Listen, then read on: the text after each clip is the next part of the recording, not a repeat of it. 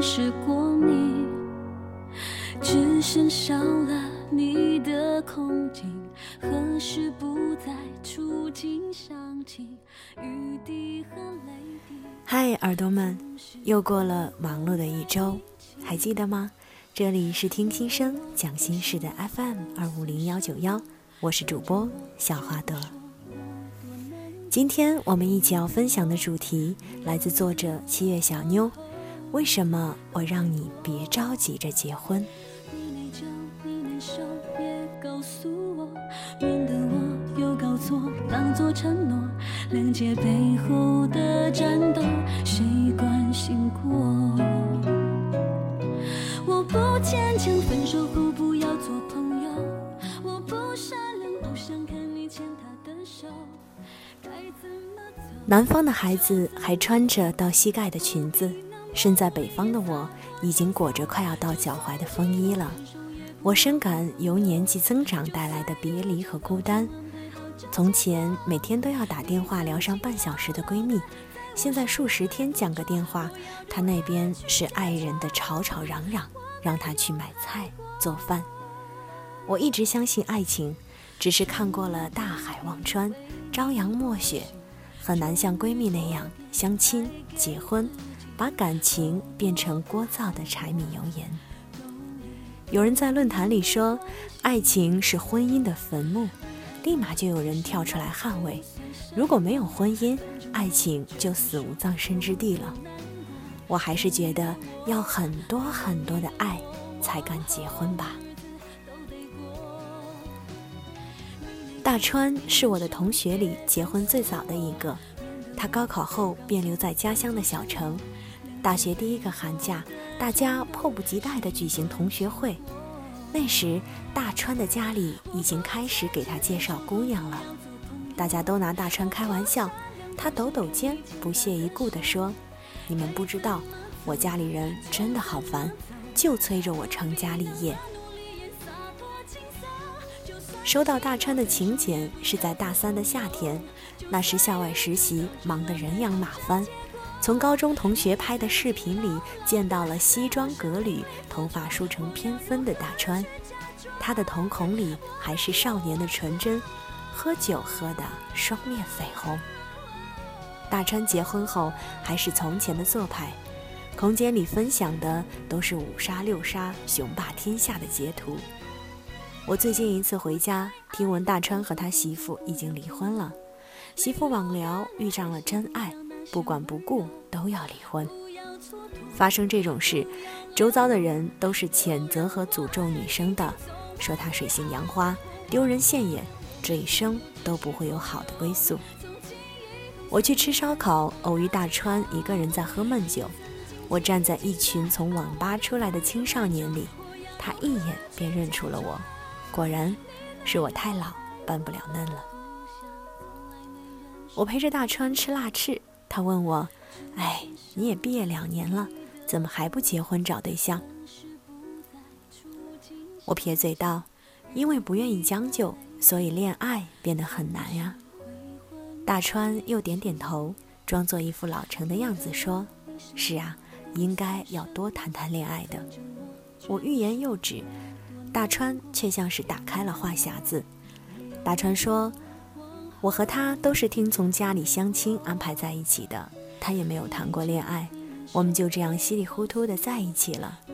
后来他聊微信认识了别的人，他关注了他的微博，听他推荐的歌曲，看他看过的电影，他忽然变得很开心，拖地都哼着歌。他跟我提起离婚，我以为他是开玩笑，结果他真的收拾行李回娘家了。我父母去找他，他也直截了当的说是喜欢上别人了。我妈还扬手打了他。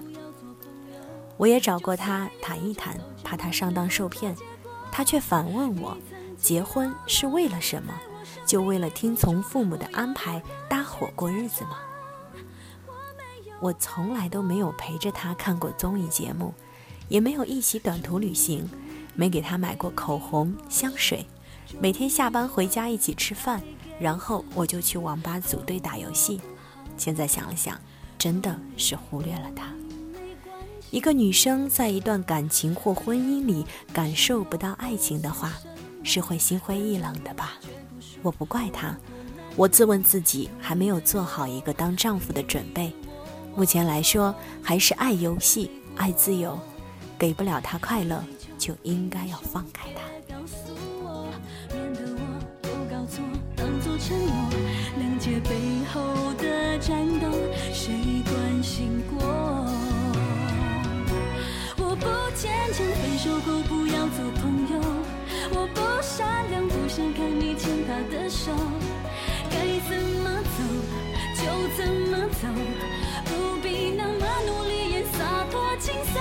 就算寂寞分手也不要做朋友。就算宇宙早就安排好这结果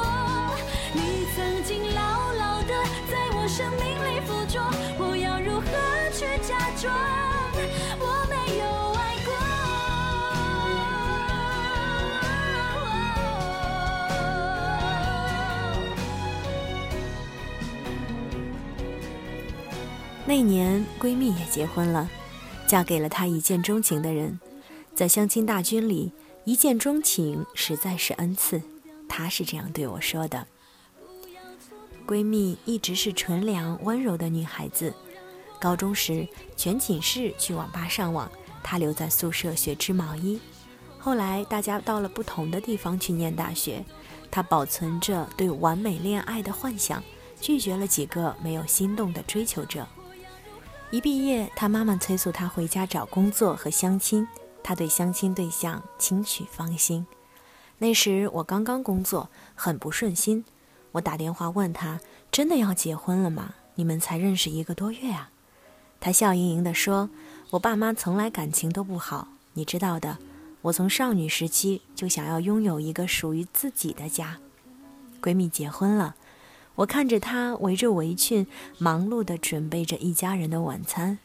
我看着她笑得傻傻的，不经意地想着，只要开心就好，白头到老。只是那恋爱的热烈的火红火红的心情，在后来的琐事里，在她老公的冷漠里，她开始怀疑闪婚是一个错误的选择。结婚之前，闺蜜和老公一起去约会过几次。那时出门是漂漂亮亮的一个人儿，带着一颗爱慕的心去的。结婚以后是带着许多年的生活习惯和喜好，想要和对方融合在一起，给对方的是一生的期许。闺蜜喜欢养金鱼，每天投食、换水、清洗鱼缸。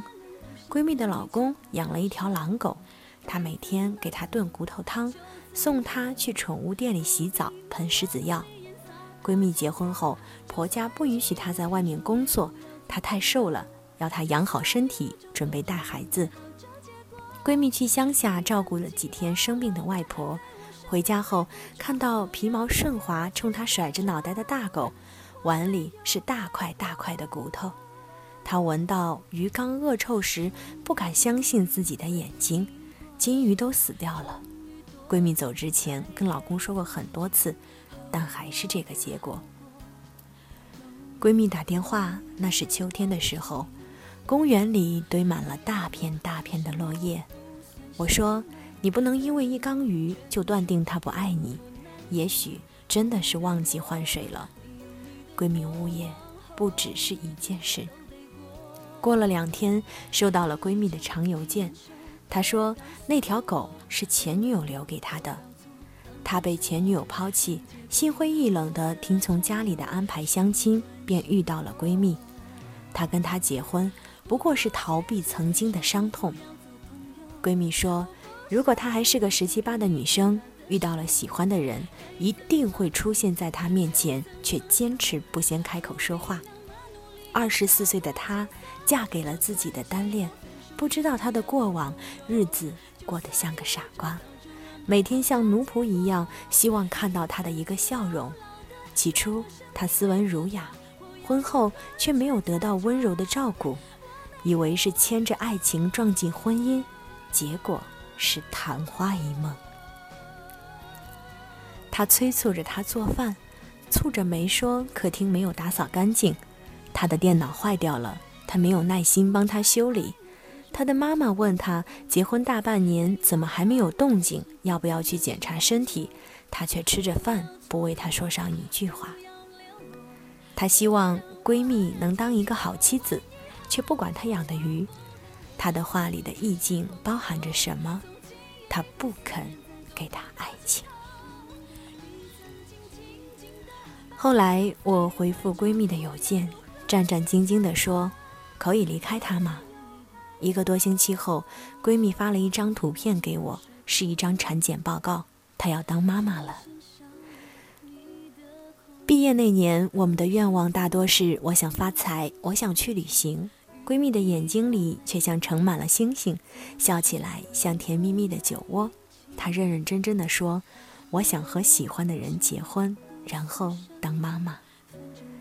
今年七月，闺蜜生下了女儿，她半夜起来哄孩子，晨光熹微里烧水、煮奶瓶、兑奶粉，她的老公好梦正酣。她产后有一段时间特别压抑，一觉醒来常常泪流满面，一度瘦到八十斤左右。她的老公照样每天应酬到很晚才回家，也没有多余的问候。恋爱里有人爱着渣男，被折磨得死去活来不肯分手；婚姻里也有得不到的关怀，全靠一个人死撑。每个人每种选择，我终究只是一个旁观者。有人说，在爱情里，钱重要，房子重要，门当户对重要，适合重要。有人因为周遭人的安排结婚。有人因为一厢情愿结婚，而我还是觉得，爱最重要。一定要谈了恋爱才能讨论婚姻，一定要彼此相爱才能朝夕相伴。纵然爱情可能会消逝，生活的味道也许不都是甜的。至少在最初的最初，两个人都极其笃定，人的一生会遇到两千多万人。而我想娶、想嫁的那个人，就是你。有人告诉我，很多人选择结婚只是为了过日子，有些人的爱情早已耗尽了。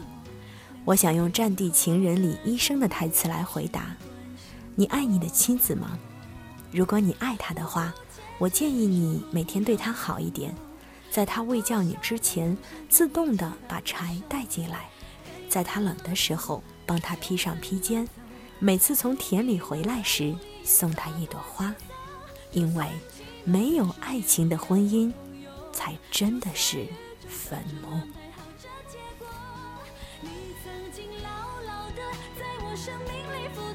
我要如何去假装我没有？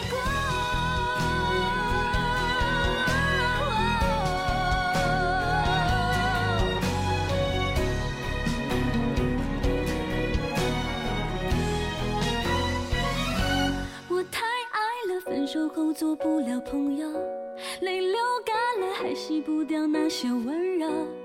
不要蹉跎，